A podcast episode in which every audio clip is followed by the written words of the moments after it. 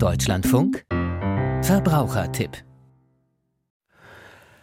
dass Energiesparen mehr als nur das Gebot der Stunde ist, dürften inzwischen alle mitbekommen haben. Die Frage ist allerdings, wie man es schaffen kann, den eigenen Verbrauch zu reduzieren.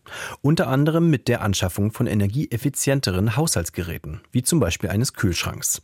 Aber nicht jeder Neukauf hat den gewünschten Effekt. Wenn sich die Anschaffung eines Kühlschranks, wann sich die Anschaffung eines neuen Kühlschranks lohnt, hat Peter Dickmeier in Erfahrung gebracht.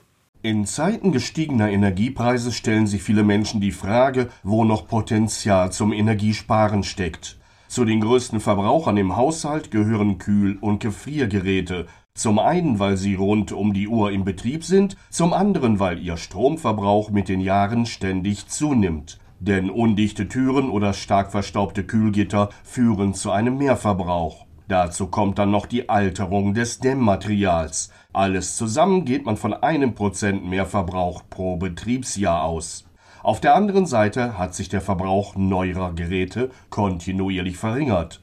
Sebastian Albert Seifried ist Leiter des Bereichs energiesparende Haushaltsgeräte im Büro Ölquadrat. Dort hat man zu dem Thema eine Untersuchung mit 1000 Geräten durchgeführt, wobei zwischen jenen zum Einbauen und den freistehenden unterschieden wurde mit dem Fazit, dass sich der Austausch bei Einbaugeräten schon nach rund 15 Jahren lohnt, bei freistehenden erst ab 20 Jahren.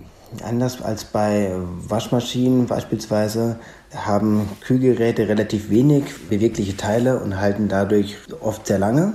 Und deswegen ist es auch nicht unüblich, dass es 15, 20 Jahre alte Geräte in Haushalten gibt. Auch die Verbraucherzentralen haben sich mit dem Thema beschäftigt. Gerhild Löhr ist Energieexpertin der Verbraucherzentrale NRW. Wir haben mal prüfen lassen, wie hat sich der Stromverbrauch in den letzten Jahren bei einem Neugerät verändert. Und es ist ganz erstaunlich, in den letzten 20 Jahren hat sich der Stromverbrauch um 50 Prozent reduziert. Also das heißt, ein gleichwertiges Gerät, was ich heute kaufe, in der gleichen Größe, mit den gleichen Funktionen eines Kühlschranks, würde sie 50 Prozent weniger Strom kosten. Wann man den alten Kühlschrank durch ein neues, energieeffizienteres Gerät austauschen sollte, hängt aber davon ab, wie viel das eigene Gerät inzwischen verbraucht verbraucht. Das lässt sich ganz einfach mit einem Strommessgerät, das man kostenlos bei den Verbraucherberatungsstellen ausleihen kann, feststellen.